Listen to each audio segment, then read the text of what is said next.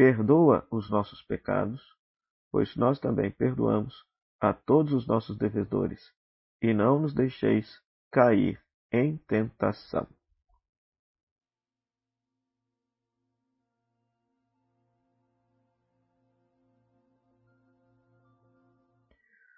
Depois, a oração termina com dois pedidos.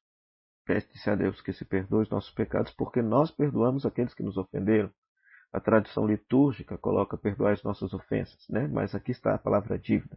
Da mesma forma como nós perdoamos as dívidas que as pessoas têm para conosco, sejam dívidas morais ou dívidas financeiras, Deus também haverá de nos perdoar a dívida existencial, a dívida de santidade, a dívida moral que nós temos para com Ele.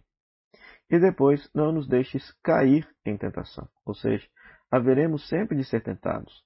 Sempre haveremos de, de ter momentos na nossa vida em que será nos proposto o bem e o mal. Sempre. Isso até o fim de nossa vida.